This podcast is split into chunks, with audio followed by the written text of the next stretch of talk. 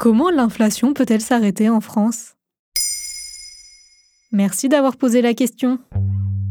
C'est le flou le plus complet. L'inflation en France ne cesse de grimper, surtout concernant les produits de première nécessité, atteignant presque les 15% d'augmentation en février 2023. Le phénomène général de la hausse des prix a débuté en 2021, atteignant plus de 7% début 2023, selon le site gouvernemental viepublic.fr. En cause, le rebond de la politique du quoi qu'il en coûte pratiquée pendant la pandémie du Covid, la guerre en Ukraine, mais aussi la dépendance à l'importation le ministre de l'économie Bruno Le Maire annonce un trimestre anti-inflation, durant lequel il impose de baisser les prix des denrées alimentaires des grandes surfaces. Mais dans le même temps, le président de la Banque de France, François Villeroy de Gallo, dévoile dans une interview accordée à France Info le 9 mars que l'inflation devrait être divisée par deux en moyenne en 2023.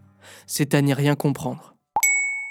C'est quoi le trimestre anti-inflation? Eh bien, de mars à juin, les distributeurs devront pratiquer les prix les plus bas possibles sur un nombre de produits élevés, à la convenance des grandes surfaces. On ne peut donc pas prévoir le nombre exact de denrées dont les prix seront baissés. Cependant, Bruno Le Maire a assuré au micro de France Info que ce seront bien les distributeurs qui feraient des efforts financiers en réduisant leurs bénéfices. Et pour que ces règles soient respectées, le ministre affirme que des contrôles seront effectués dans les supermarchés par la Direction générale de la concurrence, de la consommation et de la répression des fraudes. Au bout de ces trois mois, Bercy entamera de nouvelles négociations avec les distributeurs. Mais Bruno Le Maire ne souhaite pas que l'anti-inflation ne dure trop longtemps. On ne va pas attendre la fin 2023 pour que la baisse des prix de gros se répercute sur les produits de détail.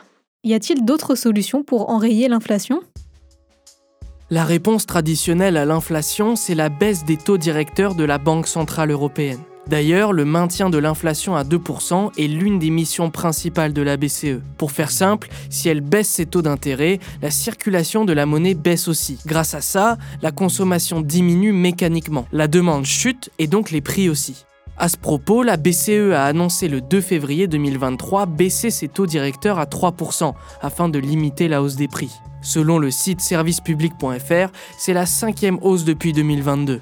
Cependant, pour Jésabelle Coupé-Soubéran, conseillère de l'Institut Veblen, la hausse générale des salaires pourrait être la solution. Augmenter les salaires revient à ajouter du pouvoir d'achat aux Français et donc à compenser l'inflation. Mais le gouvernement a peu de marge de manœuvre. À part accroître le SMIC, ce sont aux entreprises privées de fixer la paye de leurs employés. De plus, l'augmentation des salaires fait peur à beaucoup d'économistes car ils craignent qu'un pouvoir d'achat plus fort peut creuser l'écart entre l'offre et la demande. Dans ce cas, l'inflation grimpe.